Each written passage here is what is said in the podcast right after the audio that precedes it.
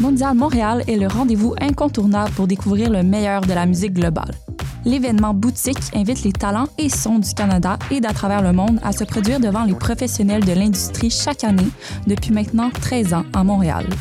Quelques spectacles sont ouverts au grand public cette année. Les billets sont 20 Rendez-vous sur le site web www.mondialmontréal.com. Le festival Marathon par M pour Montréal, c'est 30 spectacles sur 4 jours qui se tiennent en parallèle dans plus de 15 salles de Montréal. Avec l'AF, Milk and Bone, Robert Robert, Virginie B et plus encore, c'est un marathon de musique qui vous attend du 15 au 18 novembre prochain. Un marathon de découverte et de vrai sport. Entraînement recommandé, attache tes espadrilles, prépare ta liste de lecture et prévois ton parcours. Tout ce qu'il te reste à faire, c'est courir tes spectacles préférés.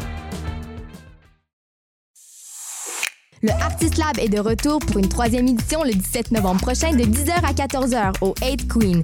Avec plus de 8 conférences et 8 ateliers au programme, on annonce la présence de plus de 15 partenaires avec qui vous pourrez obtenir des consultations individuelles tout au long de la journée. L'événement est 100% gratuit et ouvert à tous les artistes curieux ou curieuses d'en apprendre davantage sur la professionnalisation d'une carrière en musique.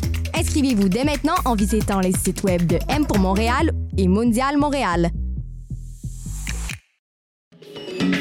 Après avoir fait salle comble au Dôme de la SAT en 2022, Blend est de retour pour une deuxième édition. Le vendredi 17 novembre prochain, de 23h à 4h, le grand public est convié cette année dans les ondes de l'Union française de Montréal pour faire la fête jusqu'aux petites heures du matin. Ce sont DJ Pop Talk, La Nina Kiwi, DJ Silk Tits, Digital Polyglot et DJ Trini Daddy qui performeront dans le cadre de cette soirée. Billets en vente au prix de 20 Envie de films audacieux qui renouvellent le langage du cinéma?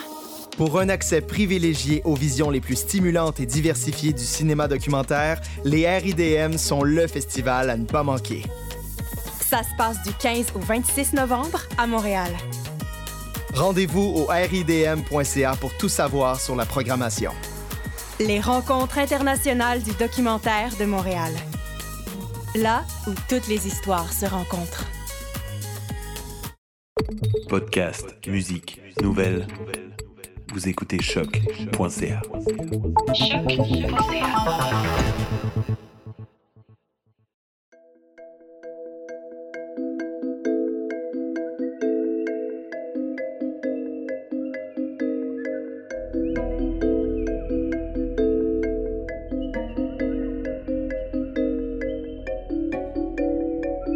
Vous écoutez comme du monde le seul balado où deux charmants zinzins plongent dans l'art méconnu de la construction d'univers imaginaires.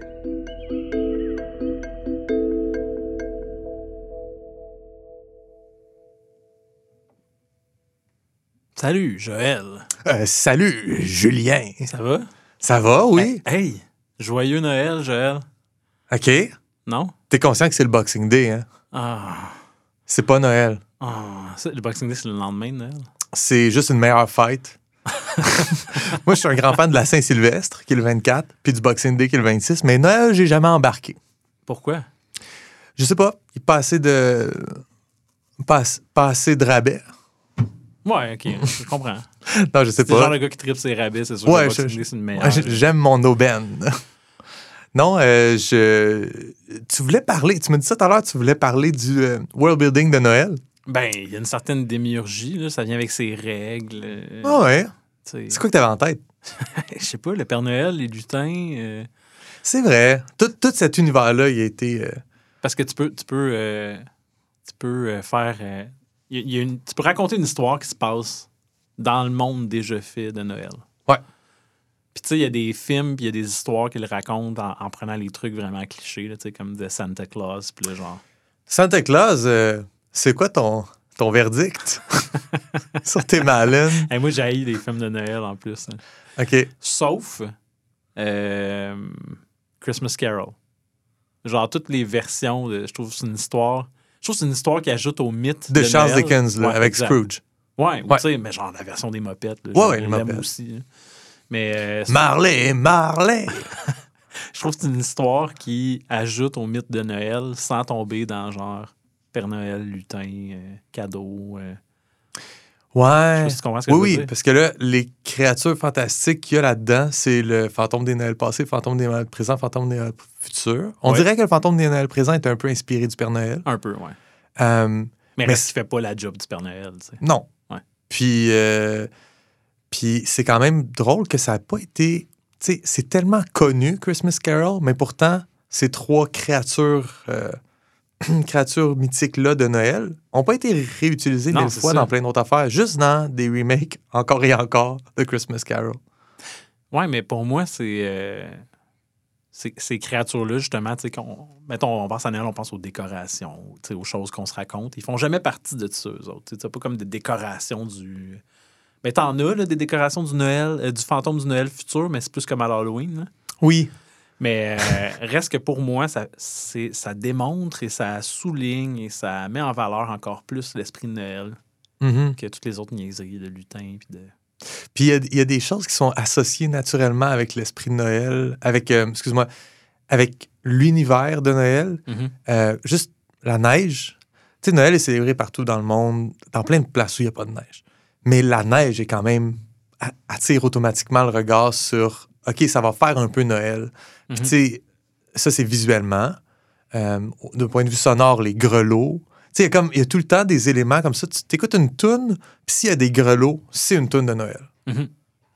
Automatiquement, ça fait Noël. Même si la toune n'a rien, absolument rien à voir avec Noël, ça va faire Noël. Absolument. Fait que, euh, aussi, dans- en termes de, de médias, euh, d'animation, si c'est du euh, de l'animation en pâte à modeler, là, le claymation, c'est tellement comme, c'est un go-to, là, ça, ça va naturellement dans des, dans des trucs un peu qui vont là. Je pense à l'épisode de Community. Ah ouais, ben oui. Euh, puis ils ont juste fait ça en claymation, puis automatiquement, on savait que ça allait être, OK, c'est un épisode de Noël. C'est genre un conte. Mhm. Parce que si ça avait été un épisode de Noël où ce que les, euh, les euh, protagonistes de, de Community sont juste en train de célébrer Noël, ça aurait fait comme n'importe quel autre sitcom qui fait un épisode où ça se passe à Noël, puis on se donne des cadeaux. Mais là, c'est pas ça. C'est un conte de Noël parce qu'on est dans le claymation.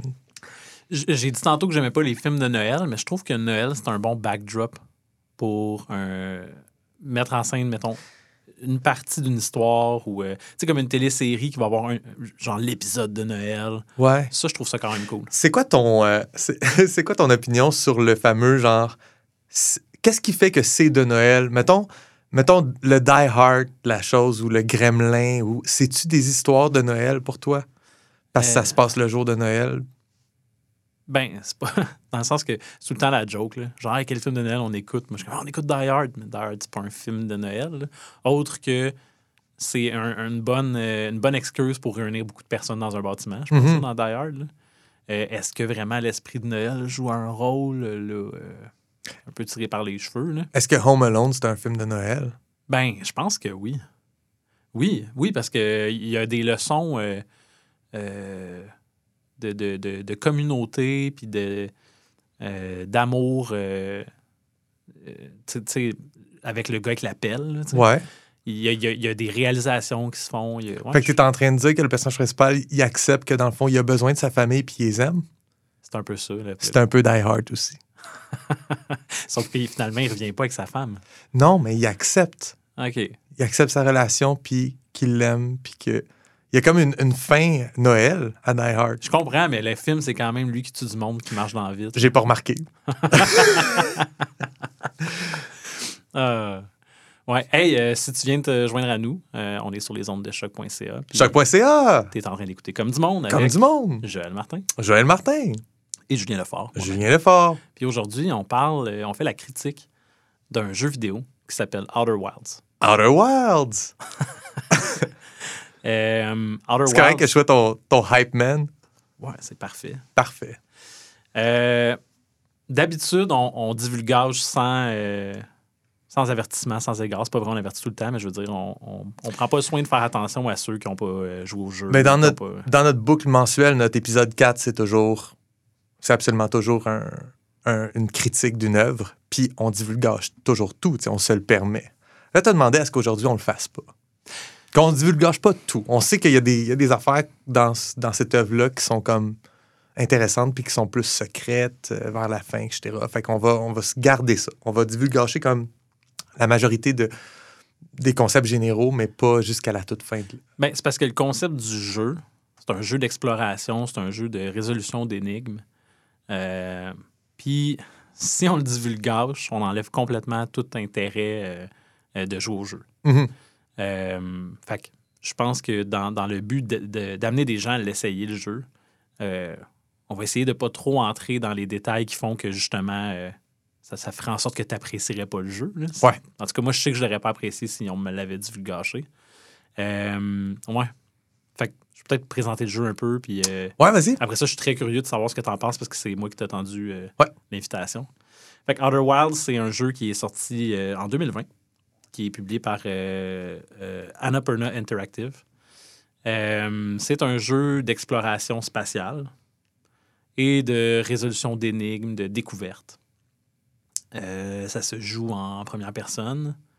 Puis on va surtout dans le jeu se promener d'un- d'une planète, d'un astre, d'un corps céleste à l'autre, dans un genre de micro-système solaire, à la recherche d'indices euh, sur qu'est-ce qui se passe. Puis, euh, c'est quand même ingénieux. Quand tu commences, tu ne sais pas ce qui se passe. Puis c'est à force de jouer que tu découvres que tu es pris dans un- une boucle temporelle d'une vingtaine de minutes qui se solde par euh, un supernova. L'étoile du mini-système solaire dans lequel on est fait juste comme imploser, exploser, peu importe. Et euh, on se retrouve au départ encore de cette boucle-là. Puis on recommence. Puis on essaie de trouver plus d'informations. Mais on est quand même lâché lousse. C'est quand même un bac à sable.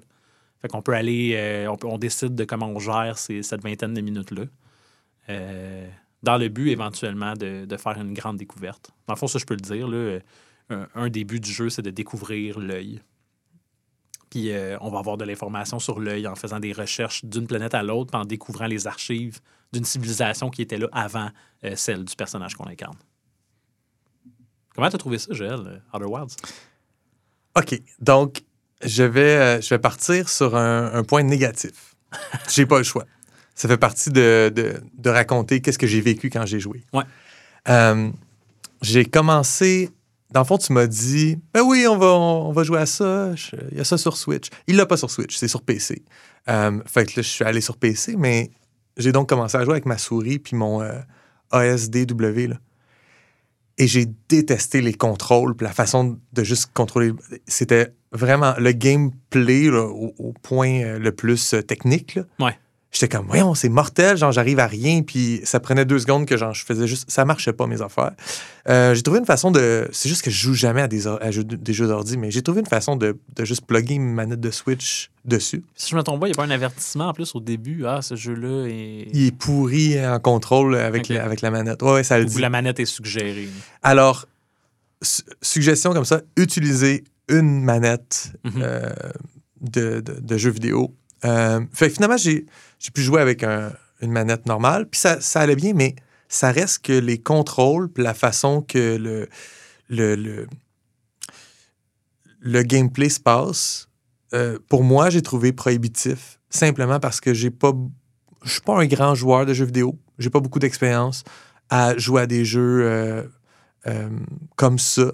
Puis j'aime les jeux vidéo, mais ce jeu-là, son gameplay faisait comme OK, ben là, si je meurs à chaque deux secondes, ça me tente plus. Mhm. Fait que de contrôler les, euh, les boosters puis le, le manque d'oxygène, puis tout, les- mes, premières, mes premiers essais à jouer au jeu, euh, ça m'a comme dissuadé de ah, OK, ben regarde, là, j'ai j'ai joué pendant une demi-heure, puis là, je suis mort dix fois, puis là, je fais Ah, j'arrive à rien. Euh, fait que je- ça me prenait comme tout mon petit change pour y retourner. Et puis, j'avais d'autres choses qui se passaient dans ma vie cette semaine-là. Fait que, ah, ben, la semaine prochaine, tu sais. Fait que j'ai comme repoussé beaucoup. Puis, à un moment donné, j'ai dit, OK, là, je m'assois, puis je joue. Puis, j'ai joué jusqu'à un certain point de découvrir vraiment plus que le jeu a à offrir. Et là, j'ai commencé à avoir des émotions positives de, de jeu. Mais ça m'a pris, ça pris du temps de passer à travers des petites affaires poches de tutoriels puis de, puis de jaser avec les personnages. Dans, euh, est-ce que tu as joué en français ou en anglais? C'est Entrebois. J'ai joué en anglais. Euh, J'imagine c'est C'est. Ah oui, oui, exact. C'est quoi? Hearth, ouais. Wood? Hearth? Ou? Euh, oh boy, là, tu m'en poses une bonne. Le village de départ. là. le village de départ. Puis euh, tout le côté un peu tutoriel, apprendre les machines, le- de pitcher le truc. Puis Euh, J'embarquais juste pas. Mais il y a rien là-dedans qui est au niveau du, euh, de la trame narrative ou du, de la démiurgie ou même de l'esthétique. Tout ça me plaisait. Ouais. C'était au niveau, genre, j'aime pas ça, jouer à ce jeu-là. C'est certainement une expérience unique, là, tu sais. Moi aussi, au début, euh, j'ai un peu... le- je partage pas mal la même expérience que toi. Même que moi, c'est un ami qui me l'a proposé le jeu, puis à un moment donné, je lui ai dit, man, ça clique pas, euh, je pense que je vais arrêter. J'ai l'impression que, je sais pas, il y, a- de quoi dans le timing qui est bizarre, puis... euh, puis, euh, tu sais, cet ami-là me, me dit OK, ouais, mais t'es-tu allé explorer, mettons, telle planète J'étais comme Ben oui, j'étais allé, mais tu sais. Puis, c'est comme si je m'étais donné un moment donné un, un coup de pied dans le derrière, puis je, je- je- OK, je vais, je vais m'asseoir, puis je vais l'essayer. Puis là, à un moment donné, il s'est mis comme à avoir un déclic. Là, Mhm. Après une découverte, un autre déclic, puis. Mais j'ai vraiment passé proche souvent de juste abandonner, surtout dans les débuts. Mais moi, je trouve c'est ça que quand on commence dans ce jeu-là, il y a plusieurs freins. Un frein, c'est justement purement les contrôles. L'aspect aussi simulateur, un peu, simulateur de vol, etc., que je trouve que c'est aride. Comme sur les, les contrôles, puis contrôler le booster, puis là, puis là, tu t'en vas quelque part, puis tu t'écrases, puis tu dis, ah, OK, t'es mort. Ouais, là, faut que tu recommences. Toi, tu recommences. Puis, assez rapidement, je fais comme, OK, j'ai pas le goût de tout le temps me réveiller dans- à, à côté de ce feu-là, avec ce gars-là qui me qui fait brûler des guimauves. Puis, genre, je suis tanné. Puis, ça faisait deux secondes, je jouais, mais j'étais comme, oh non, j'étais comme tanné d'avance. J'anticipais Ouais, ouais, ouais. que ça allait tout le temps être ça, puis que j'allais me tanner. Euh, Ouais, ou au contraire, il y a des moments où tu réussis à survivre longtemps, mais tu as délayé ton arrivée à- sur une planète ou un endroit important pour n'importe quelle raison. Puis là, tu commences à découvrir quelque chose, puis la petite toune qui t'annonce que le- la boucle de 20 minutes est en train de Ouais. finir commence. T'es comme non, non, non, viens juste d'arriver. Ah non, non, non, je, je suis sur le bord de faire ça. Ah non. Puis, euh, ouais, c'est ça. Fait, que- fait que ça, c'est mon, mon commentaire gameplay. Je trouve que c'est le moins important sur ce qu'on fait, toi puis moi, mais Mhm. c'est le plus important fi- au final parce que Pour l'expérience. ça le fait que j'ai pas passé à travers le jeu. J'ai pas Mhm. joué des heures et des heures et des heures. J'ai joué, je me suis désillusionné, j'ai fait OK, il faut que j'y revienne, c'est pour comme du monde. Ma, ma seule motivation, c'était c'est pour comme du monde. Puis à un moment donné, je suis arrivé à un point où euh, la semaine passée, j'étais super occupé, puis j'ai pas pris le temps de jouer. Puis j'ai dit, hey, genre, je vais arrêter là. là. J'ai joué en masse, puis j'ai juste regardé, genre, des supercuts, des vidéos de monde Mhm. qui joue. Puis j'ai comme consommé du jeu vidéo YouTube, chose que je trouve pas nécessairement glorieuse ou euh, appétissante comme façon de, de voir et de Mhm. vivre le jeu vidéo. Puis je trouve que j'ai j'ai donc vécu une expérience qui est en dessous de ce que le jeu peut offrir. Par proxy. Ouais, par proxy. Fait que, tu sais, quand tu. Quand tu, quand tu regardes ça, c'est pas comme l'expérience de jouer. Fait que je suis conscient de ça. Fait que j'ai joué une, une version mise en abîme d'une vraie version, de, de jouer, d'avoir l'émotion joueur. Mais d'un autre côté, c'est ça, je peux accuser la vie, je peux m'accuser moi-même puis mon impatience, mais je peux aussi accuser les développeurs un peu. Oui. Le gameplay m'a rebu- rebuté. là. Il, a, il a fait comme non, non, toi, toi tu, genre, tu joues pas à ça. Ouais, je comprends. Fait que après ça, ben, embarquons dans les vraies discussions. Mais, Mais attends, sache attends, que, moi, j'ai un élément gameplay, par exemple, à, à souligner. Ouais. Là où je trouve que le, le gameplay brille, ou je sais pas si c'est du gameplay, mais c'est dé- décidément de la mécanique là, derrière le jeu. Euh, c'est pas un jeu où tu débloques des pouvoirs, où tu améliores ton personnage, où tu. euh, tu sais, comme dans. euh, dans Legend, of, dans Legend of Zelda, tu vas, tu vas découvrir un nouveau machin qui va te permettre de maintenant. Tu sais, as le grappin, fait que là, tu peux passer par-dessus ce trou-là, puis là, tu peux aller plus Ouais. loin. Dans ce jeu-là, les freins, c'est purement de la connaissance, puis un apprentissage que tu fais en jouant.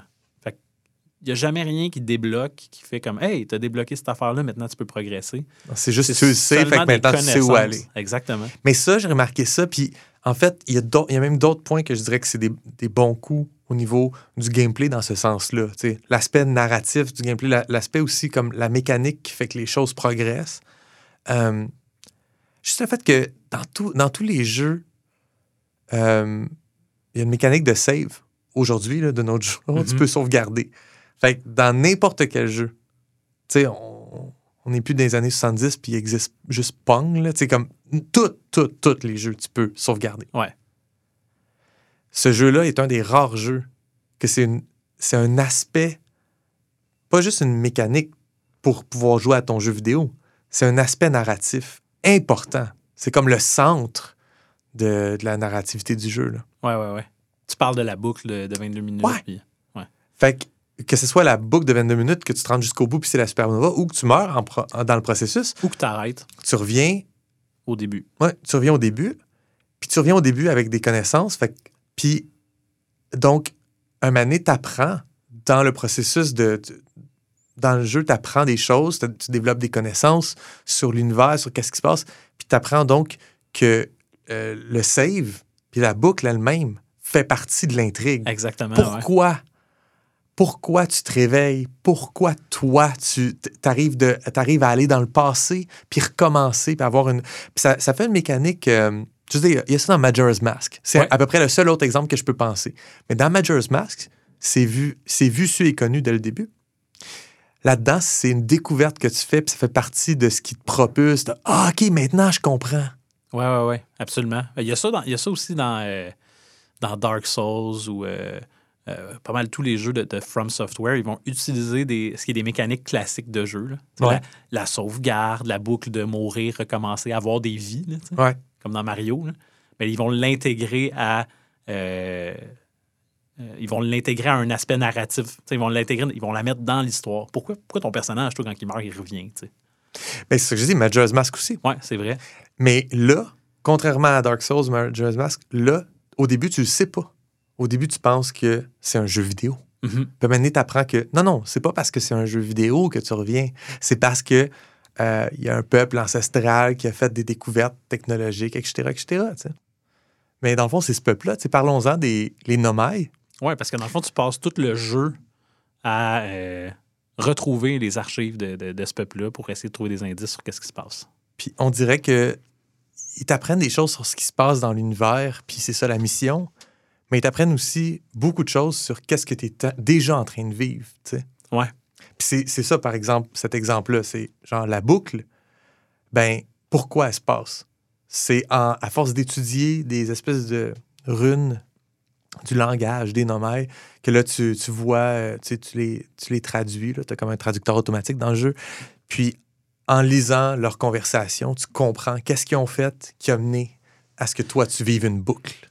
Puis, euh, pas juste ça, mais aussi ce qui motive leur arrivée dans, dans ton système solaire. Puis, euh, tu tu, deviens comme un peu intime aussi avec, je sais pas si tu as remarqué, là, mais moi, euh, Les à reconnaître les personnages, Ouais. parce que tu suis, euh, tu suis des nomailles en particulier, qui, qui, qui communiquent entre eux. Puis, euh, tu retrouves souvent les mêmes dans, dans des, situation. c'est des scientifiques qui sont en train de, de faire des choses qui affectent le monde, la, la science, la vie. Fait que toi, tu vis après ça. Ton personnage, se- il, il est, do- il est donc à la remorque de cette information-là. Il va chercher. Puis c'est pas euh, juste des, des histoires, euh, euh, des conversations quelconques que des gens ont eues ensemble. C'est des conversations sur la science Mhm. et la, la physique du jeu. tu sais. Absolument. Oui. Ah oui, totalement. Parce que dans le fond, il y a, comme j'ai dit tantôt, il n'y a rien qui est comme un, un unlock là, tu sais, ou un, un- un upgrade. Tout ce que tu fais, c'est que tu apprends, le jeu t'apprend par l'entremise des nomades comment, comment opérer selon les règles de ce système-là. Puis en connaissant les règles, ben, ça te permet d'accéder à d'autres choses. Tu sais, Il y a même, euh, sans, sans divulgacher, il y a même une lune quantique dans le jeu, là, qui est Ouais. comme une lune qui euh, orbite autour de différents endroits, qui, qui va comme changer de, de, de, de planète autour de laquelle elle orbite. Euh, puis elle va, elle va le faire là, rapidement. là. Des fois, tu, tu la regardes, tu tournes le regard, puis quand tu reviens plus là, là, Mais c'est le, le- le- le principe d'incertitude de Heisenberg. c'est ça. C'est le, le, le concept des éléments quantiques. que Mhm. Quand tu les. euh, Quand tu les observes, quand tu les mesures, ils font une décision. Puis, euh, ouais. c'est ça. En sous observation, ils ont, une, ils ont une- un paramètre d'activer. Sans l'observation, ils l'ont pas. Là, tu réobserves, puis le paramètre est complètement Mhm. différent. Et il y a, fait que c'est ça pour la Lune quantique. Elle apparaît dans le cadre de l'image. Puis là, dès que tu la, tu la quittes, tu, sais, tu, tu tournes de bord, Elle disparaît, elle change de place. là, tu reviens exactement à la même place, elle n'est pas là. Tu te retournes de bord, puis elle est rendue ailleurs. Puis dans le fond, le jeu va t'apprendre un, un set de règles, tu sais, comment opérer selon. Puis quand tu- je les dirai pas, mais quand tu les apprends, c'est rien que ton personnage peut faire de nouveau. Là. Il, aurait pu le faire, il aurait pu être capable de le faire depuis le début. Ouais, mais moi, ce, qui, ce qui me fait, ce qui me fait questionner automatiquement sur le concept du speedrun de ce jeu-là. Ben- ça doit être très rapide. Ben, c'est parce que moi, maintenant que j'ai- je l'ai fait une fois, le jeu, je peux partir une nouvelle game puis m'en aller directement vers la fin. Mhm. Absolument. C'est vraiment un jeu. euh, Il y en a beaucoup, là, des, des jeux comme ça, mais c'est un jeu que, pour vrai, je me verrais pas rejouer une deuxième fois. là. Mais c'est intéressant parce que c'est la. C'est un jeu exploratoire. Dès que tu commences, tu sais pas trop où aller. On te donne, euh, on te donne euh, un vaisseau spatial, un saut de cosmonaute, puis tu peux partir dans l'espace. Puis tu es un des gens, euh, tu sais, comme dans ta communauté, il y a des gens qui, ont, qui, qui sont envoyés sur des planètes. C'est comme pas, euh, c'est pas la- le big deal. Il y a des gens qui, ah ouais, toi, t'es astronaute, ok, tu t'en vas ailleurs. Puis euh, t'es juste laissé à toi-même. Puis tu sais pas où aller, tu sais pas quoi faire. C'est comme un. Comme bien d'autres jeux qui sont sandbox. Mhm. Mais lui, je trouve qu'il vient vraiment capitaliser sur cet aspect-là de l'exploration parce que ce n'est que de l'exploration. Tu vas dans une direction, tu découvres quelque chose, puis ça te donne des informations sur une autre, une autre planète ailleurs. Tu y vas, tu y- mais tu peux aller dans l'ordre que tu veux, tu peux faire tout dans l'ordre que tu veux. Et euh, il n'y a rien d'autre à aller chercher que l'exploration te donne de la connaissance sur le monde. Fait que tu vis le monde. Il n'y a absolument aucun collectibles. Il n'y a absolument. euh, il n'y a, rien à récolter dans le jeu d'autre que de l'information. Ça, ça a dû être difficile à écrire, comme à concevoir un jeu qui tasse toutes les mécaniques classiques des jeux vidéo pour ne garder que la découverte. J'ai l'impression que le jeu il a été écrit un peu comme. euh, il, y a un, il y a un tableau de bord dans ton vaisseau. Mhm. Puis ce tableau, ce tableau de bord-là est la seule chose qui change pas à chaque 20 minutes. Dans le fond, même quand tu, ton vaisseau se fait détruire ou quand tu meurs ou le supernova arrive, toutes les informations que tu as gardées sont dans ton tableau de bord. Puis c'est fait, c'est un schéma avec. euh, tu sais, c'est vraiment comme tous les éléments sont reliés ensemble par des lignes. Mhm. Puis là, tu peux aller. euh, parce que ce serait l'enfer, prendre des notes. euh, puis là, tu arrêtes de jouer pendant un mois. Puis là, tu reviens. puis là, C'est ça. Fait que ça prend des notes. le jeu toi. prend des notes à ta place. J'ai l'impression que c'est ça, l'écriture de ce jeu-là. Mhm. Sais, le, le tableau là, de, de l'auteur, ou des auteurs, il devait ressembler à ça. Mais c'est euh, quelque chose que j'ai déjà vécu en, en conception de jeu. OK? Tu sais, euh, avec, euh, avec notre ami commun, Pierre-Marc, Ouais. j'ai déjà conçu, conçu des jeux de société pour le plaisir. Oui, oui, oui, oui. Euh, puis, euh, il y a un jeu à un moment donné que j'inventais, que je trouvais cool, puis qui, qui était comme ça, qui était extrêmement narratif.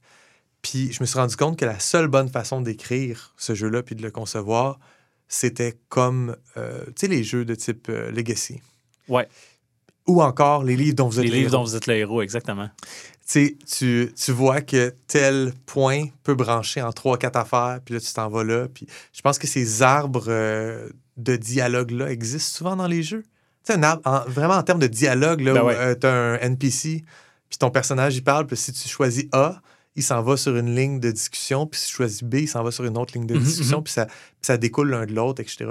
Mais euh, dans ce genre de jeu-là, qui est purement un jeu narratif, c'est c'est ça l'essence même de la bête, fait que c'est une écriture enchâssée. Mhm. Euh, oui, je suis complètement d'accord avec toi. Probablement que les devs, c'est juste ça qu'ils ont désigné en premier, puis on dit, ben ça, c'est ben, ou au fur et à mesure, mais ça, ça c'est ça, c'est ça la mécanique. Puis ces arbres-là, d'habitude, sont gérés par le moteur du jeu. là. Si tu as pris telle option de dialogue avec tel personnage à tel moment, ben là, ça t'amène à telle place. Ouais. Mais dans Outer Wilds, t'as juste. Il n'y a rien qui. qui... Mais ça, mais ça c'est un aspect que j'adore, parce que c'est une affaire que je déteste dans des jeux modernes, surtout des, des jeux euh, qui sont très sandbox, c'est le concept du... Euh, tu as découvert ça, puis là, ça te fait un ping sur ta map, Oui. puis tu sais qu'il faut que tu y ailles là, Uh-huh. puis ça, ça dit qu'est-ce qu'il va y avoir, puis qu'est-ce que. Tu sais, comme. Finalement, c'est plus de l'exploration pendant tout. Je fais juste opérer avec les missions que tu me donnes. Mais dans un jeu comme Outer Wilds, c'est libre à toi d'aller où tu veux.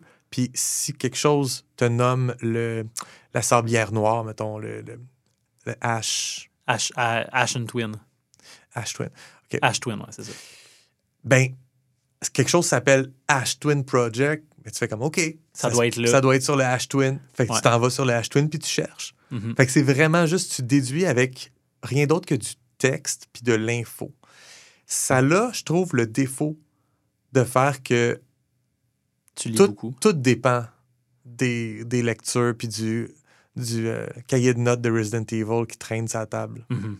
Parce que c'est ça, les, les euh. C'est juste, c'est juste de la lecture, puis de la lecture, puis de la lecture. Fait que, au moins, les... euh, c'est, c'est, c'est, c'est funny un peu, les, euh, les, les Les interactions d'un nomai à l'autre, ouais. Je veux dire, c'est sympathique. Ouais, il y a comme une romance, là, puis... euh, Oui, oui.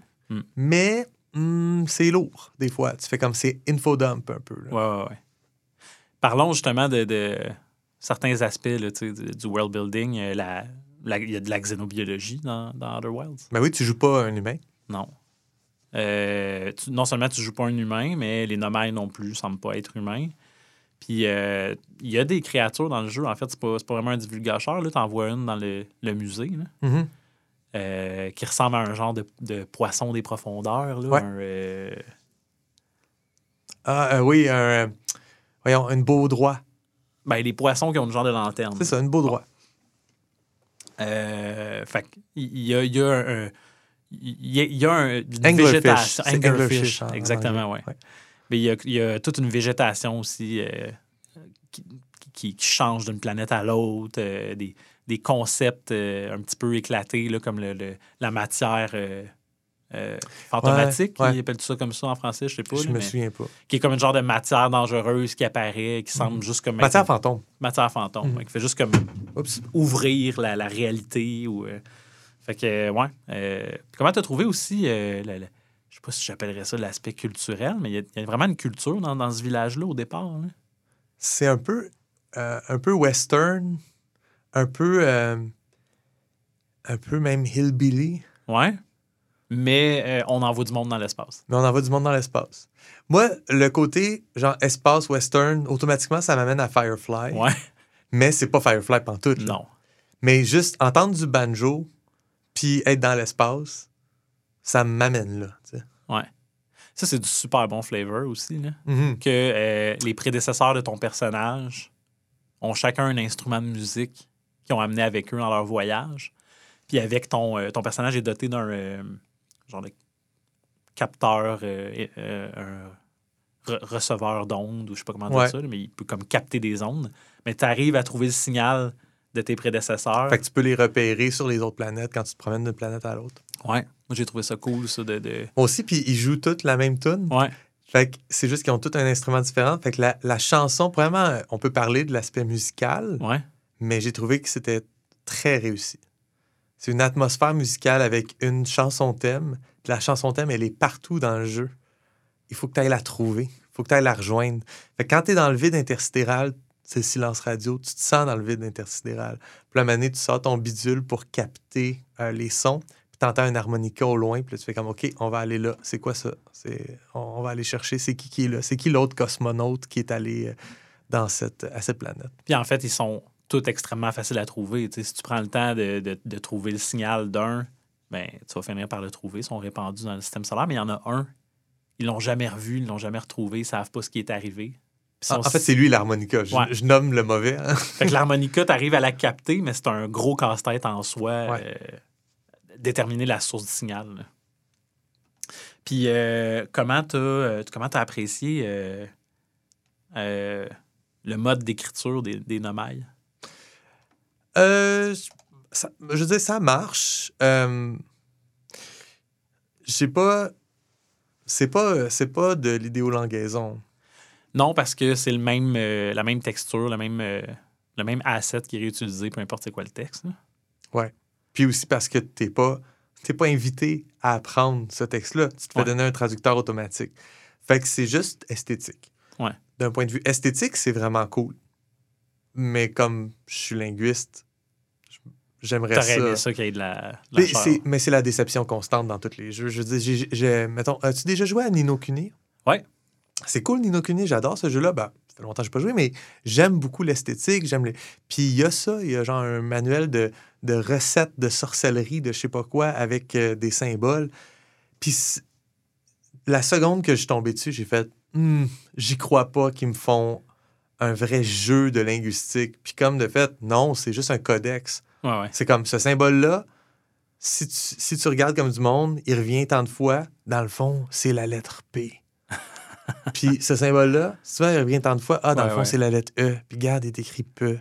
Ouais. Mais tu sais, Ça, je comprends pas comment les, les développeurs se, se disent qu'on va trouver ça le fun de remplacer des lettres par d'autres lettres. exactement. Parce que ça, c'est ni le fun, ni de la linguistique. Ouais.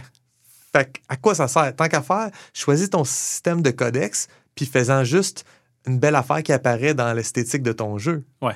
Mais Genre, t'es pas obligé de nous faire traduire des affaires puis changer une lettre pour une autre. Fait que je comprends très, très, très, très bien ta déception. Euh, Mais c'est, joli. Puis c'est intéressant que ça fasse des, euh, comme des espèces de, d'arbres conversationnels exactement. sur des murs. C'est comme si les idées se branchent. C'est comme des branches d'une autre idée. Puis euh, Ouais. les réactions, il y a un système de couleurs aussi pour savoir Mhm. qui parle. Puis, euh, fait que c'est ça. Mais je me disais bien que quand te posant la question, le fait que ce soit seulement visuel allait te décevoir. Mais c'est une très petite équipe, je pense, qui a fait le jeu. Fait que là, de là à dire qu'ils vont faire de l'idéolangaison pour un jeu. Ouais, non, c'est ça. semi-indie. c'est- correct, c'est pas ça, la- pas ça le mandat. Ouais, ouais. euh. Tu sais, je veux dire, euh, prends euh, euh, Arrival. Ouais. Arrival prend des décisions fortes, linguistiques, par rapport à sa prémisse, puis à son punch final, puis à son histoire. Mhm. C'est très bien fait, ça m'impressionne, ça m'a plu. C'est pas de l'idéolangaison dans le même sens que Tolkien a inventé l'elfique, puis il a passé des années à faire. euh, à, à juste mon- monter un dictionnaire puis une grammaire. Mhm. C'est pas ça. Arrival prend des décisions fortes, intelligentes et narratives, mais ils n'ont pas fait d'idéolangaison comme telle. Puis je m'en fous. J'adore ce que ça décide de faire avec une langue euh, extraterrestre. Ouais. Fait qu'il y y, a des choses que tu peux faire sans vraiment jouer au petit linguiste. Mhm. J'ai remarqué quand même que euh, il y a un, un- Bon, la plupart du temps, les textes sont toujours sur les, les mêmes genres de parois là, qui doivent servir justement de- de- d'endroits pour écrire, pour laisser, des, pour laisser des notes, pour communiquer. Mais il y a un moment donné où, euh, sur une planète, il y a, il y a une, une colonie, je dirais. C'était une ancienne colonie nomade, puis tu lis les, euh, les, les notes que des enfants se sont laissées. Ah ouais? Puis l'écriture des enfants, ces fameux arcs-là, c'est un trait comme plus naïf, plus. Tu sais, ça paraît que ça a été écrit par un enfant. Ça, c'est cool. Ouais. J'ai pas, euh, je l'ai pas, je l'ai pas vu, ça. Ouais. J'ai pas joué. un, mais un petit choix, euh, ou tu sais, qui- une, attention particulière qui fait qu'on dirait que c'est un petit peu plus euh, immersif. Mhm. Euh, Est-ce que. tu mettons, au début, ça donne l'impression que le système solaire, les planètes. Moi, en tout cas, l'impression que j'avais, c'est les planètes, c'est ça qu'on va aller faire. On va découvrir des planètes. Et donc, je regarde le système solaire. D'emblée, je vois qu'il y a comme sept planètes. Ou je sais pas, six, je sais pas. Il Mhm. faudrait, faudrait compter, là, mais. Je suis comme, OK, mais ce jeu-là est tout, il est tout petit, il est tout court, tu sais. Parce que c'est un jeu d'exploration des planètes. Les planètes sont minuscules puis je vais me promener avec mon vaisseau d'une planète à l'autre, puis je vais avoir fait le tour, genre en une heure. Mhm. Mais c'est pas ça. ça, je trouve que ça te berne, ça te fait croire que c'est un jeu d'exploration géographique quand c'est un jeu d'exploration temporelle. Mhm. Puis ça, ça j'ai aimé ça. Quand j'ai catché ça, j'ai fait Ah, OK, ah, OK, c'est pas. Genre, ce que je recherche, c'est de la connaissance, c'est de la compréhension spatio-temporelle. C'est pas tant va chercher telle roche dans telle forêt sur telle planète. Fait que c'est pas vraiment l'exploration des planètes qui est aussi importante parce que, comme tu dis, quand tu commences le jeu puis tu as déjà joué puis tu as déjà fini le jeu, tu peux y aller direct à la fin. C'est pas la distance qui te bloque, c'est pas la complexité de te rendre au point, c'est de connaître ton système solaire. Ouais. Une fois que tu as la connaissance, tu as le raccourci. C'est aussi que tu vas, euh, tu vas retourner euh, euh, au même endroit souvent, mais avec d'autres perspectives parce que là, tu as appris quelque chose de nouveau.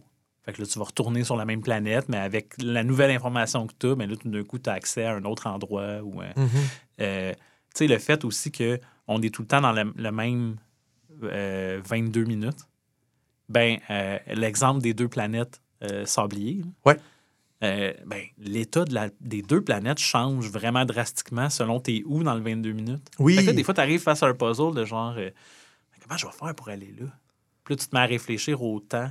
Puis là, OK, mais dans le fond, si j'arrive à tel moment dans la boucle, mais là, le, le sable de la planète A va être rendu sur la planète B. Oui, c'est ça, parce que c'est deux planètes dans un système binaire où il y en a une qui se déverse dans l'autre. Ouais. Fait que pendant le- les 22 minutes, tu arrives à un point que tu fais comme pourquoi il y a nulle part où aller, il n'y a pas de porte. Ouais, mais la porte est déjà ensevelie. Ouais. Recommence, reviens. Euh, ou encore, comme tu dis, tu sais, à il faut, que tu- faut que tu passes à quelque part où il y a des cactus partout, puis là, les cactus vont, vont percer ta combinaison. Euh, mais si tu attends que le sable se remplisse un peu, là, le sable arrive par-dessus le tapis de cactus, puis Ouais. enfin, tu peux genre avancer, puis pas genre mourir. Ouais, puis chaque, chaque planète ou la, la majorité des planètes ont leur petit, euh, leur petite twist sur comment ils gèrent la transformation de la planète sur le, le 22 minutes. Mhm. Ouais, ça, j'ai trouvé ça. euh, En fait, c'est. C'est presque ça, euh, l'entièreté du jeu. Ben oui, de, c'est de ça. retrouver la temporalité. OK, cette planète-là, elle change de cette façon-là. Puis plus tu te mets à connaître ton système solaire puis ta, ta, euh, ta séquence dans le temps, mais plus, plus tu as accès. à- Exactement. C'est c'est là que, que je vois ça, que c'est pas tant de découvrir la géographie de la planète, parce que Mhm. les planètes sont tout petites. C'est découvrir que la géographie évolue avec le temps. Fait que, dans le fond, on n'a pas. Si tu regardes les, euh, les états de jeu différents, Ouais. t'as pas juste six planètes. T'en as 6 fois 22. Là. Ben, c'est pas vrai que ça change à chaque minute sur chaque affaire, mais tu sais, Quand même. t'as ça. Euh, Il y a aussi. euh, Il y a aussi le fait que ton personnage il est doté de certains outils. là. Je sais pas si on les a dit, mais tu as, lui qui pour lire les ondes. Puis tu as un genre de petit. euh, T'as une sonde. T'as que une tu sonde peux- que, tu peux pitcher, puis elle prend des photos. Puis euh, tout, tout, tout, tout le jeu se règle avec ces outils-là. Puis, Puis euh, ton traducteur. ton traducteur, ta lumière, Puis ton, ton, euh, ton ordinateur de bord. ouais, qui garde des notes Ton vaisseau spatial. OK, OK, c'est bon. Puis ta combinaison. Ah. OK, OK. Puis ça aussi, c'est stressant, l'oxygène puis le gaz, des fois. Ouais, T'arrives à un moment où tu fais comme, OK, parce qu'il faut que tu gères tes niveaux d'oxygène puis de gaz. Puis ça, c'est une mécanique plus classique. C'en Ouais. est une, comme il n'y en a pas beaucoup de ça, mais vraiment une mécanique classique. Gère tes ressources. ben, moi, j'ai trouvé ça quand même, mettons, horrifiant Mhm. de me retrouver dans des endroits où, genre, hey, je suis en train de. hey, je vais rester pogné là, Puis je suis trop, je suis loin de mon. euh, de, de Ben, mon euh, ça, être trop loin puis manquer d'air. ouais. Ou, ou euh, la fameuse planète qui s'ensevelit. Mhm. À un moment donné, j'étais juste comme pogné dans une caverne, puis le sable. Ah, OK, je suis mort. Puis là, tu te fais écraser par le sable contre la. Absolument. Il y a plein d'autres trucs que je veux pas divulgacher, mais il y a, il y a plein de façons de mourir. Très, très, très horrifiantes. Ne serait-ce que tu. Un moment donné, ça m'est arrivé en jouant que j'essaie de revenir à mon vaisseau, puis j'ai été comme bifurqué, puis là, je me ramasse en dehors de l'orbite, puis je me ramasse dans l'espace. J'étais comme, OK. Fait que là, il faut, je- faut que j'essaie avec mon booster de me ramener jusqu'à mon vaisseau. Mais euh, la planète s'en va dans l'autre direction, puis s'en va trop vite, puis je peux pas la rattraper. Puis là, je meurs à bout d'oxygène dans le vide intersidéral. Il y a aussi ce tout, ce tout petit choix euh, vraiment intéressant qui fait que quand tu n'as plus de, de carburant pour tes boosters, tu peux puiser dans ton air Ouais. pour booster. Fait que là, tu es comme dans un, un, euh, un marché. Là, je vais-tu prendre plus d'air en me disant que peut-être je vais me rendre? Ou... Il y a quand même ce petit choix-là qui est cool. Ben, je, je t'avoue que quand je, quand je voyais le, la, la visière euh, craqueler, Hmm. c'est comme, OK, c'est fini. Ça, comme, ça fait un drôle de feeling quand tu meurs dans ce jeu-là. Ouais. C'est pas.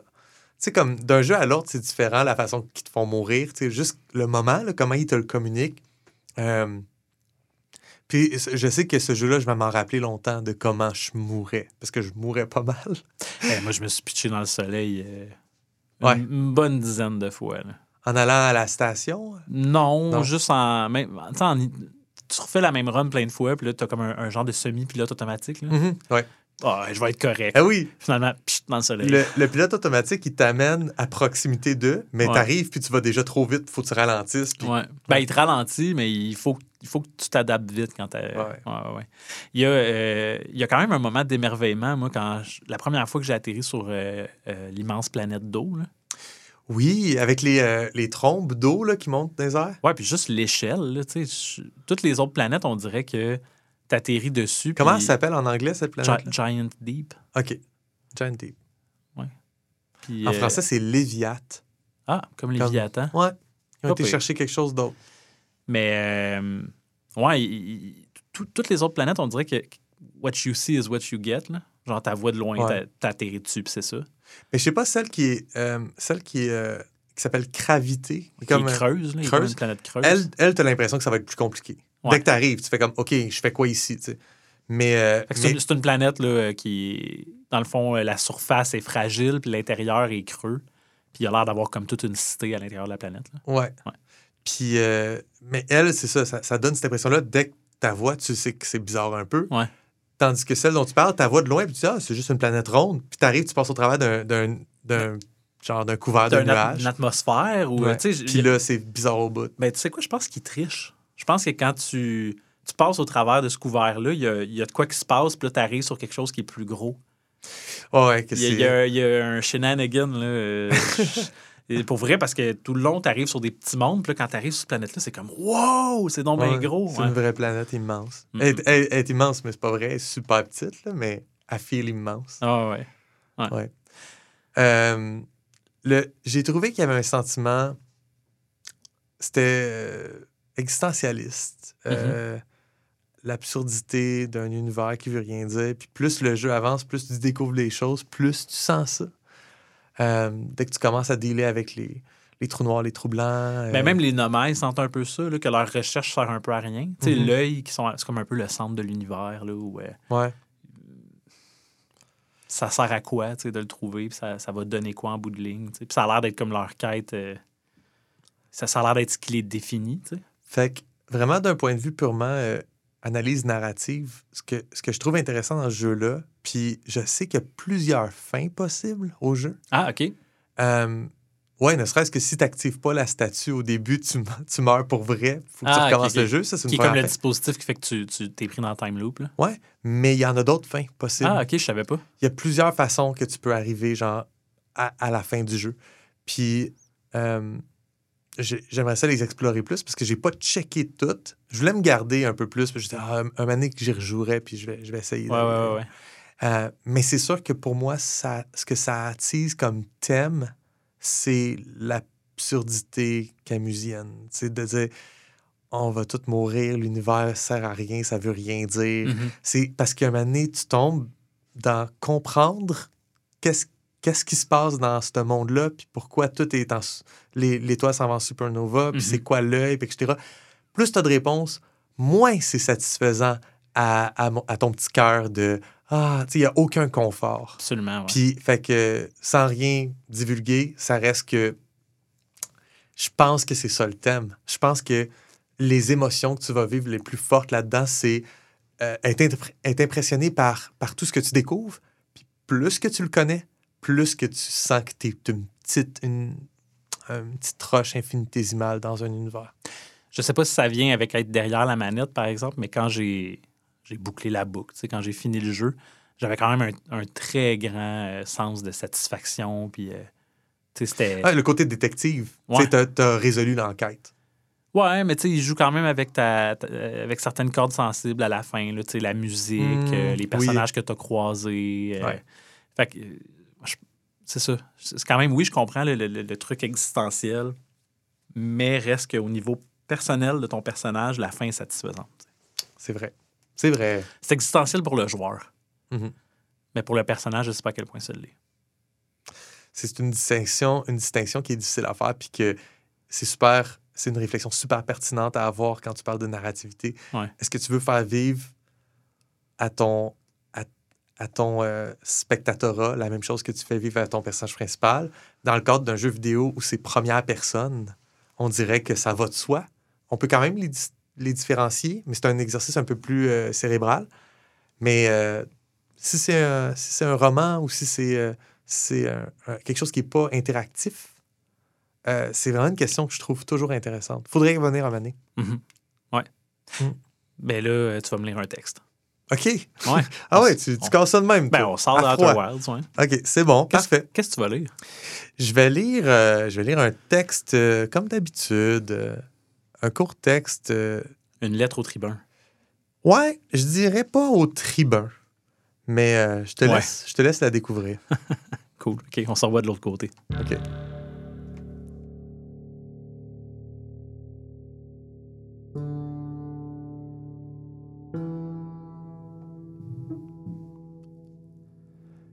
Liste de souhaits de Gisime Lacottrage. En mon assolulité blatienne de connaissance du chat qui ment deux fois par jour, je présente cette supplique au Tibrun de la Plègue. Cher Monsieur Tibrun, je m'appelle Gésime Lacottrage, puis j'ai deux ans. Je suis un enfant très gentil, puis j'ai été super sage toute l'année. Papa, il a dit que ça servait à rien que je t'écrive parce qu'on est rien que des coquerelles, puis le Tibrun, c'est pour la plègue. Fait que j'ai demandé à maman, puis maman, elle, elle a dit que c'était correct. Mais là, papa, il a dit que maman, faisait du faux espoir. Je sais pas c'est quoi du faux espoir, mais là, le monsieur Bourdon avec les boucles d'antenne, il est passé, puis papa, il est parti. Papa, il va sauver la l'Empire des méchantes couleuvres pour qu'on devienne la plague. Fait que là, maman a dit que je peux t'écrire. J'ai compris que tu exauces des souhaits. Je voulais te demander pour des crêtes toutes les couleurs, comme Miange Strauch a là. C'est son mononcle qui en a rapporté du pays des Perruches. Puis Miange Strauch, elle a dessiné plein d'oiseaux couleurés sur le mur de pierre entre nos champs. J'aimerais ça, moi aussi, avoir des craies, mais je suis pas tant bon en dessin. Je pourrais quand même dessiner des nœuds porte-bonheur sur les portes du village pour empêcher les poilus de rentrer chez mes amis. Je suis bon pour dessiner des nœuds. La semaine passée, Miange Strauch, elle a délégagé. Son papa, il a dit que ça devenait trop dangereux. C'est à cause des gros poilus. Y a-tu ça chez toi, Tibrun, des gros poilus? J'espère que non.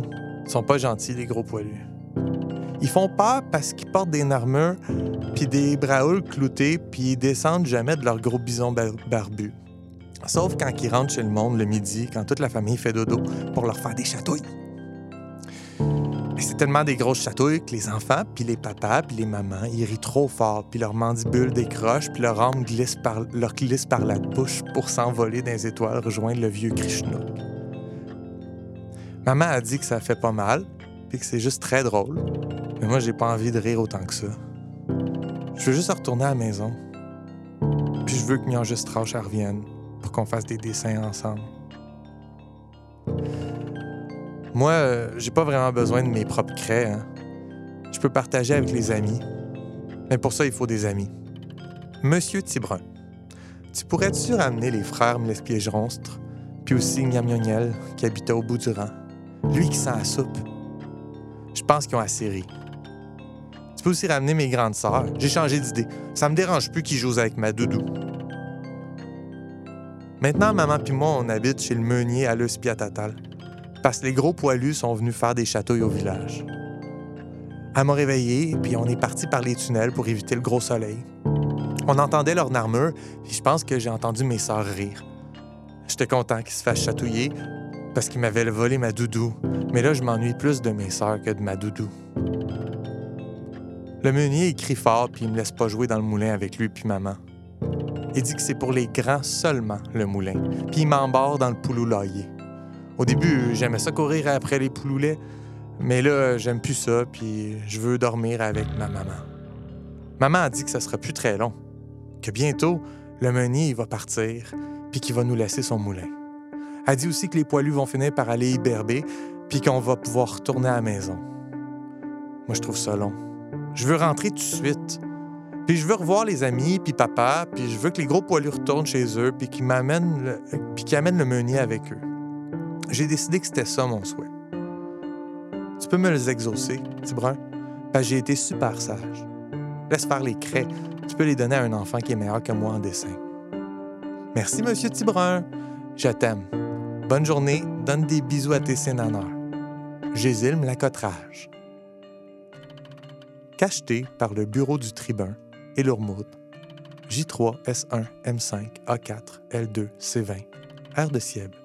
Traduit de l'Irial par le Journaux.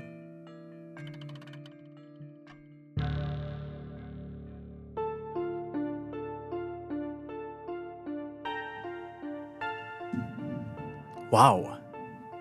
Man, c'est bien dark. Comment ça, c'est dark? C'est une lettre au Père Noël. On est le 26 décembre.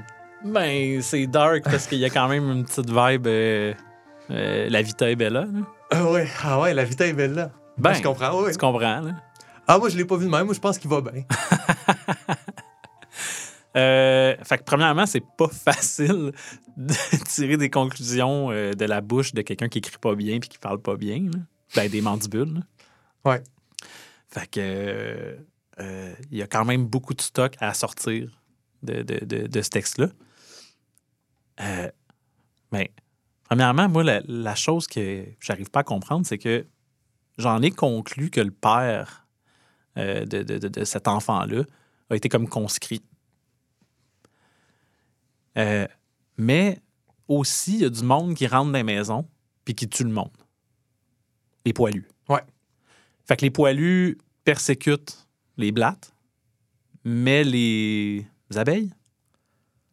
En tout cas, ceux qui Euh, ont des antennes. Ouais, ouais, le, le monsieur le bourdon avec les boucles d'antenne. Ouais. Et eux, ils rentrent dans les maisons puis ils envoient les papas à la guerre. Est-ce que c'est à peu près ça? C'est à peu près ça. Tu veux-tu que je te désambiguise tout ça? Désambiguise-moi. Le, le pays des coquerelles est au nord complètement de l'Empire, puis il fait pas partie officiellement de l'Empire. Puis les coquerelles sont pas, de la, sont pas officiellement de la plèbe. OK. Euh, Ah, J'ai compris qu'il allait pouvoir gagner son droit à faire partie de la plèbe en allant exactement. Ils sont pas des citoyens à part entière. à la romaine. là. Ouais, c'est ça. Fait que t'as les patriciens qui sont les furets, puis les abeilles, puis les aigles, puis les, euh, les éléphants.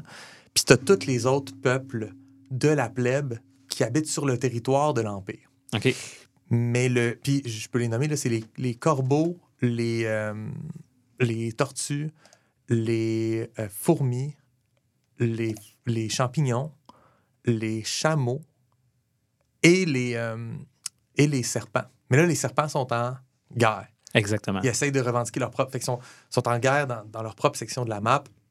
Et donc, c'est la guerre. On conscrit tout l'Empire pour aller euh, régler le cas des serpents puis se réapproprier leur, euh, leur territoire. Ça a l'air que c'est peut-être pas suffisant. Fait qu'ils font même une espèce d'appel spécial à Vous habitez dans les terres des coquerelles. Vous êtes une coquerelle. Vous n'êtes pas reconnu comme citoyen. Venez vous battre avec nous offrez votre chair pour nos canons, pour leurs canons. Mhm. Puis vous allez avoir droit de faire partie de la plèbe. Fait que là, il y a un. Il y, a un, il y a- il y a un monsieur qui est venu officiellement, là, un bourdon, qui est venu officiellement dire ça. Le papa est parti. OK. Les gros poilus, c'est ce qui arrive quand toutes les personnes en âge de se battre désertent le pays. Ah. Il y a un autre peuple qui vient d'ailleurs, puis qui est rentré dans, euh, dans le territoire. Puis ça, on n'a pas d'autres informations sur eux à part qu'ils sont poilus. Euh, on a une autre information, c'est gros poilus. Euh, c'est quoi qu'on a comme information? Euh, on a Ils ont des gros bisons barbus. Ils ont des bisons barbus, ils ont des grosses braoules cloutées, ils ont des narmures. Mais aussi plus loin, maman a dit que les poilus vont finir par aller hiberber. Ah! Des ours. Ouais, c'est des cool. ours. Ben oui, j'arrive pas à croire que j'ai... Ben, hiberbé, là. Mais. Mais mon peuple ours, j'en parle jamais parce qu'ils sont vraiment loin, loin, loin de l'Empire. Mais là, quand, quand, euh, quand le pays des, euh, des coquerelles se déserte, les ours rentrent dans le tas. Je comprends. OK. Ah oui, ben ça, c'est- ça fait du sens. Fait qu'il y avait cette, euh, cette dualité-là, tu sais, que... Fait que dans le fond, les ours sont comme opportunistes. Ben, dans cette Ils viennent comme ouais. envahir ce territoire-là. ils font comme... Euh, mot, c'est juste des, des enfants puis des aînés? OK. Fait qu'on va rentrer dans le tas. OK, j'aime ça. J'aime j'aime vraiment aussi le fait que tout nous est servi en naïveté. Là. Mhm. Fait que, tu sais, l'aspect qu'ils se font zigouiller, dans le fond, c'est ça que je dis que c'est super dark, là, mais c'est les chatouilles, tu sais, puis tes mandibules décrochent, puis ton âme s'en va, puis là, on apprend que ses sœurs sont mortes. C'est comme complètement horrible. Euh, Est-ce que. euh, euh, comment je phraserais ça? Ben, c'est une histoire de Noël. Ben, c'est ça. Mais est-ce est-ce que. euh, bon, là, ils s'en vont ailleurs, on apprend qu'ils qu'ils s'en vont. Est-ce que tu, tu situes un peu aussi dans, dans- dans ton intrigue ou dans ton histoire le moment où ils vont hiberner avec, je sais pas moi, la révolte des couleuvres ou. tu sais, je sais que, là, que j'ai comme pas le droit de faire ça, mais on va-tu finir par savoir si cet enfant-là survit? C'est ça que je veux savoir. Ah! Euh, je sais pas. J'ai aucune idée si euh, Gésine Mlacotrage survit. Euh, j'ai inventé Gésine Mlacotrage pour mettre en scène une situation que je savais qui arrivait, là, de, de migration de peuple, de politique. Puis, de... puis là, j'ai fait de la bouche d'un enfant. Il pense que le Tibrun, c'est le Père Noël. Ouais. Il veut dire Tribun, mais il dit Tibrun. C'est malade, ça, petit brun. là. fait que moi je, moi, je trouvais ça cool comme idée. Je suis parti de ça. Puis, euh, puis après ça, ben, plus j'avançais dans le texte, plus j'étais comme, OK, fait que lui, il y a ça qui se passe, puis lui, il l'interprète de même. Il y a ça qui se passe, puis lui, il comprend pas. Mais genre, asti que c'est dark. Ouais, c'est vraiment. ce qu'il vit. Tu sais, puis je veux pas en parler, puis je veux pas foncer, je veux pas foncer dedans à tête première. Je veux juste que ça soit comme effleuré, puis qu'on se sente extrêmement, extrêmement plus, de plus en plus mal à l'aise pour ce pauvre enfant. puis qui finit avec Je t'aime, petit brun. Ouais. Puis que lui, il, il voit pas. Fait que, ouais. Puis on la le sait, vie est belle là. Nous, on le sait que le tribun, il y en a beaucoup sur son assiette. là. Ouais, puis qui s'en calisse. Moi, je- moi, en tout cas, de la, je- ça, c'est une interprétation que j'ai. OK. Parce que c'est pas vrai que j'ai des réponses à donner sur le, le tribun, qu'est-ce qu'il pense de cette lettre-là. là. Pour l'instant, je sais pas. Mais d'après moi, il va s'en calisser. D'après moi, il, ça y passe six pieds par-dessus la tête un enfant euh, d'un peuple qui est même pas un peuple impérial, même pas de l'Empire. Fait Ah, C'est des coquerelles. c'est des coquerelles. Fait qu'on parle, on a parlé de stéréotypes, puis tu sais, les coquerelles sont un peuple vraiment méprisé à travers Gadine.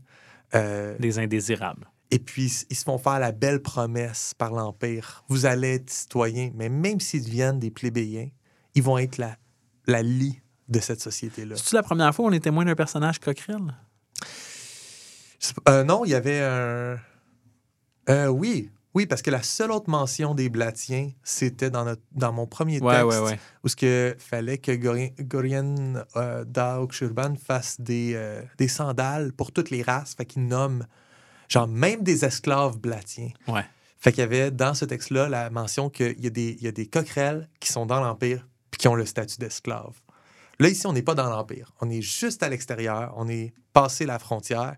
Passé la frontière, ils sont libres, ils sont dans leur pays, Mhm. mais ils ont l'air d'avoir peu pour eux, assez pour que ça devienne int- intéressant de faire un deal de le papa va à la guerre pour permettre à maman de devenir citoyenne, parce que lui, il va mourir à la guerre, tu sais. Mhm. C'est comme de même que c'est perçu, là. lui, il est allé se sacrifier, puis la maman va offrir une meilleure vie à son enfant. À ses trois enfants, mais non, Finalement, non.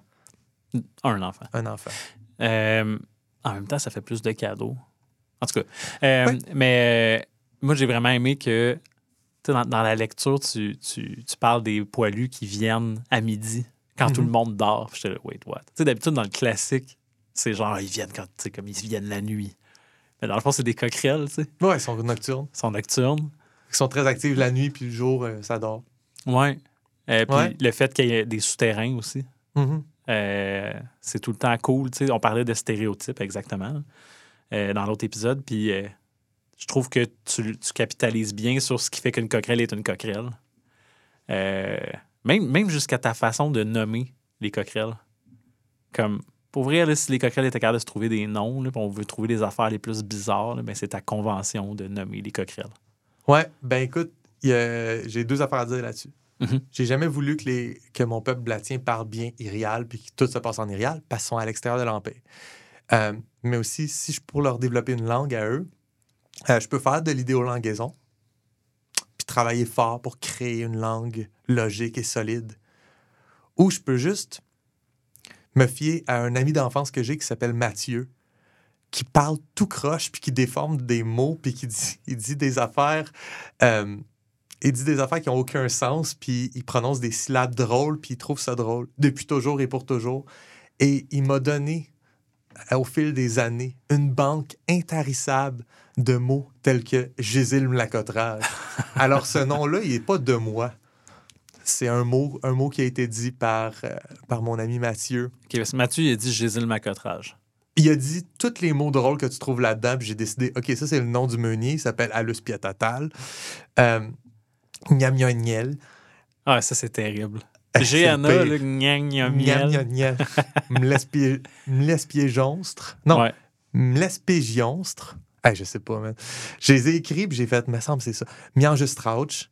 Fait que j'ai fait, ça sonne coquerelle. Si, Ouais. si les coquerelles développent une langue, c'est des sons aussi bizarres et, et complexes que ça. Après ça, euh, ouais, après ça, le, le, le fait que le fait qu'ils parlent pas irial, c'est- pour moi, c'est juste naturel. Puis si ils deviennent intégrés dans l'Empire, mais là, ils vont parler irial avec un accent de mandibule. Parce que euh, même genre pouloulet, tu sais, je suis comme, je sais que c'est un poulet, là. Mais est-ce que ça existe, un pouloulet, dans le pouloulailler? Mais c'est ça aussi, là je, là, je laisse ça flotter. Est-ce que il y a un animal dans mon monde qui est, qui est mystérieux, qui s'appelle un pouloulet, qui est Exact. une espèce de poulet, mais pas exactement, puis moi, je donne un nom? Ouais. Ou est-ce que c'est un enfant qui parle? Il est juste pas capable de prononcer comme du monde la moitié de ses mots, fait que pourquoi il prononcerait lui comme du monde? Fait que je fais-tu de la, de la xénozoologie ou je fais juste un enfant qui déparle? Ben, tout pointe vers le fait que t'en fais pas parce que c'est un enfant qui, qui, qui est juste pourri pour parler. Mais euh, reste que poulet, c'est un mot facile à dire pour un enfant. Puis le fait qu'ils disent pouloulet deux fois, puis pouloulaillé, c'est comme, on dirait que c'est calculé. Moi, Uh-huh. j'ai, conspiration en tête. là. Puis d'après moi, tu vas nous sortir le pouloulet bientôt. là. Un jour, on va voir un pouloulet. Qui est un poulet, mais pou. c'est des cafards. Tu sais, Non, non. Tu te dis comme. Non, c'est un poulet, mais loup. Ah oui. C'est un pouloulet. Mm. C'est un- un- une tête de poulet avec une queue de poulet, mais un milieu de loup. Ah ouais, pouloulet. Ouais. Parce que euh, le tribun, il l'appelle-tu Tibrun tout le temps? Il me semble qu'il y a une autre façon de l'appeler à un moment Non, donné. Monsieur Tibrun. Monsieur Tibrun. Le gars qui s'exauce, là. Oui, le Tibrun de la plègue. Ah, ça, c'est bon aussi. Une supique. En tout cas, c'est euh, un texte à, à avoir les- le texte sous les yeux quand on l'entend parce que On comprend rien on sinon. comprend rien sinon. Est-ce que, euh, en termes d'ouverture puis en, en- en termes de world building, il y a quelque chose de nouveau là-dedans que tu as apporté qui m'a passé sans pied par-dessus la tête?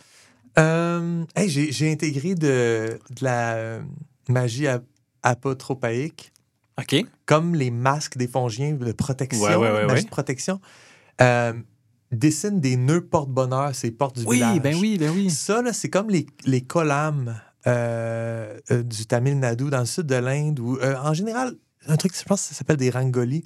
C'est une pratique des religions comme l'hindouisme de dessiner des affaires, soit avec du calcaire ou, des, ou des grains de riz aussi. OK. Puis ces, ces dessins-là ont des ont comme une force de protection. Mhm. Fait que tu dessines sur le sol, puis ça protège la rue. Tu dessines sur la porte, ça protège la maison, puis ce genre d'affaires-là. J'ai décidé qu'il faisait ça, puis il faisait ça avec de la craie. Puis il dessine, dans sa tête, lui, il dessine avec son ami euh, Mian Strauch. Puis là, ils ont ra- ramené des craies de toutes les couleurs du pays des perruches. Fait qu'il y a comme un peu de world aussi, tu sais, parce que je, sais- je pense que j'en ai déjà parlé, mais les, euh, le peuple perroquet a un gros commerce de pigments. Puis de. fait Oui, oui, oui, oui, oui. fait que, tu sais, le mon oncle qui a ramené ça du pays des perruches, c'est des craies de couleur. Fait que là, ça l'impressionne. Il veut ça comme cadeau euh, du Tibrun. Puis il, il- il écrit avec ça, puis il dessine. Mais il, il parle de dessiner des nœuds porte-bonheur. Ouais, ouais, ouais. Fait que le fait de les dessiner, pour moi, c'est inspiré un peu de l'hindouisme. Mais les nœuds, c'est euh, la tradition celtique. Il y a des nœuds qui ont des, qui ont des forces magiques dans les traditions celtiques, euh, irlandaises, puis euh, gaéliques écossaises. Mais, euh, Genre faire un nœud avec une certaine forme, Ouais, ouais, ça a comme une valeur de protection. mais je vais te poser la même question que je t'ai posée pour le masque. Est-ce que c'est euh, une croyance sans fondement ou est-ce que il- dans ton monde, euh, ces nœuds-là, dessinés par un enfant, ont un certain pouvoir? Contrairement à pour mon masque, ici, je n'ai pas décidé. OK. Puis moi, je le voyais comme un pauvre enfant naïf qui pense que ça va protéger le village, mais il n'y a rien qui protège le village. Ouais. Puis peut-être que si je veux tabler sur quelque chose, en ce moment, j'ai le goût de tabler en disant ici, ça protège rien ni personne, c'est juste, c'est juste une, une superstition. Ouais. Puis ce que j'aime avec ce choix-là, c'est que comme j'ai choisi que les masques des fongiens marchent, ça, ça marche pas. Ça ouvre la porte à OK, fait qu'Agadine, tu peux pas tout prendre pour du cash. Ouais. C'est pas tout qui est vrai et magique. C'est pas tout non plus qui est du clinquant et du faux. Genre, le fait que j'amène les deux, même deux semaines, euh, quasiment back-à-back, j'amène les deux, puis je fais comme, OK, ça, c'est les deux versions de la même affaire. Il y en a un que c'est de la bouillie pour les chats, puis l'autre, c'est ça qui va sauver le Yes, village pour ouais. vrai. J'aime, j'aime d'avoir cette dualité-là dans mon monde, à ce point-ci de ma création. Puis je fais comme, OK, fait que je vais pouvoir en créer d'autres des affaires, mais euh, le public va être de plus en plus alerte, à- à- puis va se poser des questions plus analytiques de, OK, mais c'est-tu comme les nœuds que ça sert à rien ou c'est comme les masques que ça te sauve, tu sais, Ouais. pour chaque nouvel élément que je peux apporter? Mhm. Puis là, là j'ai l'image en tête d'un ours qui ride un bison. Ouais. C'est cool. C'est cool. Puis il y a une braoule cloutée, Ouais, je sais pas c'est quoi une braoule, je vais être honnête. Puis une, louche, une, une grosse, une grosse Ah, cuillère, une grosse cuillère à soupe? Ah, ça, j'aime ça. mais avec des clous. Ouais. Qui est Euh, comme une arme traditionnelle. Une, ar- une arme traditionnelle, puis de voir exactement comme, de quoi ça a l'air. Moi, j'ai une idée très claire en tête, puis je sais pourquoi ils ont ça. Mais c'est clair qu'en disant juste ça, t'as fuck all l'idée à quoi ça ressemble, puis pourquoi ils ont ça. OK, puis tu veux pas nous le dire pourquoi ils ont ça? Pas à ce point-ci, non. Ah, OK. Euh, on est encore au- autour du conflit euh, avec les couleuvres. À date, depuis le début, on est là-dedans. là. Ben, ça va avec les dates que je mets. Ouais. J'ai décidé que j'écrivais des choses qui se passent pendant ce conflit-là. Fait que c'est tout le temps à une couple de jours d'intervalle, à une couple de semaines d'intervalle. Fait que s'il y a un conflit en ce moment, puis c'est le, le centre de ce que je raconte. Mais pour toi, est-ce qu'il y a une temporalité dans, ton, dans ta démiurgie? Est-ce que euh, ta démiurgie, elle se passe vraiment pendant ce conflit-là? C'est important? Ou tu pourrais comme juste dire non, non, ce conflit-là, il s'est passé à telle époque, dans tel état dans mon monde, mais c'est une parenthèse.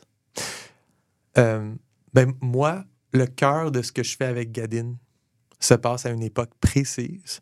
Puis tout ce qu'il y a avant, c'est comme du timeline. Puis de. Ouais. Je peux, je peux revenir 100 ans en avant pour raconter une histoire qui se passe 100 ans en avant. Mhm. Euh, je fais. Tu sais, c'est un choix de dire je fais ça ou je raconte quelque chose qui. Pen- Pense à. Moi, mon inspiration, ça a toujours été euh, Lord of the Rings. C'est comme mon, mon truc de base qui m'a motivé à commencer à inventer un monde. Fait que, tu sais, Le Seigneur des Anneaux se passe sur six livres en trois tomes. C'est beaucoup, beaucoup, beaucoup de stock, mais tout ça euh, prend six mois, tu sais. Mhm. Ben, un peu plus, une couple d'années. Un petit peu plus avec le Hobbit, mettons. Non, mais aussi juste un petit peu plus avec le début de, de- du Seigneur des Anneaux, ce que Frodon, il, il attend pendant un an. Ouais. Bon, c'est- mais ça reste que ça, tout ça se passe pendant un laps de temps assez court, exactement à la fin du troisième âge. Tolkien, il a, il a construit tout son univers pour tout ce qui se passe avant, mais il raconte pas les autres époques. Mais s'il décide qu'il raconte une autre époque, il rentre dedans, puis il la raconte. Puis c'est même toujours que je l'ai perçu comme, OK, mais son, sa vraie histoire, ce qu'il veut vraiment raconter, son magnum opus, se passe à la fin de tout ça. Puis il n'y a rien qui se passe après. Il raconte pas comme le quatrième âge, qu'est-ce qui se passe, puis les- il y a d'autres hauts faits de grands héros. Il y a- Ouais, ouais, ouais. L'histoire arrête. Fait qu'il y a comme un point final, puis le point final, c'est le moment principal de l'histoire, puis le reste, c'est du backstory. Euh, ce que je fais ici, c'est du backstory. Ah, OK. Moi, ce que je crée pour Gadin d'habitude se passe un certain temps après ça. OK. Fait que ce que je fais ici dans le cadre de Comme du Monde, je peux le dire, en fait, c'est 30 ans avant mon moment crucial. OK. Fait que je suis en train de créer un peu.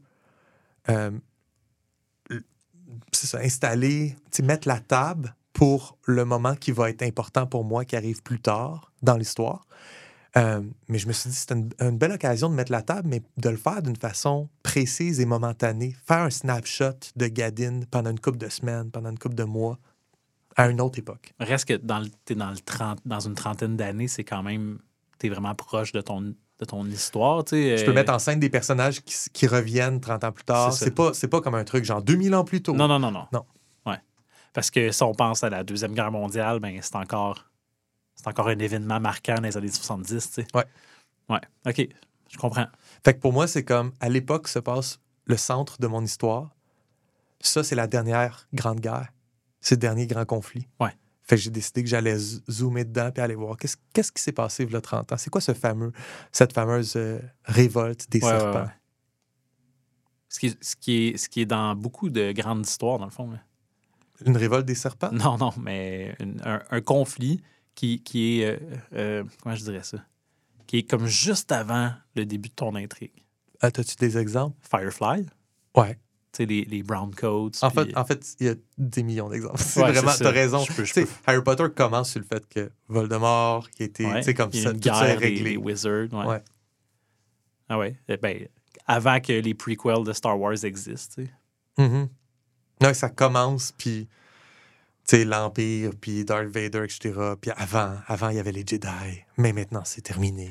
C'est presque un aspect du world building qu'il faudrait qu'on couvre parce que dans le fond, on, on parle tout le temps de genre. euh, euh, bon, il faut penser à. tu sais, ben, tantôt, l'autre épisode, on parlait des mythes, on parlait des.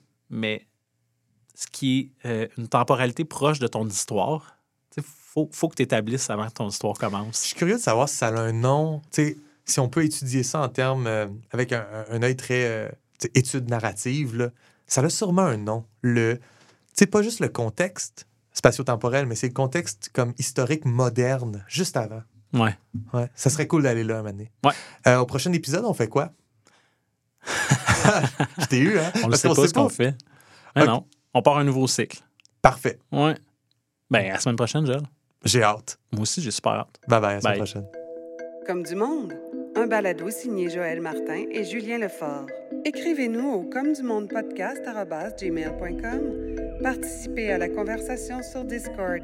abonnez-vous au balado sur votre plateforme préférée et suivez-nous sur Instagram, YouTube et Patreon.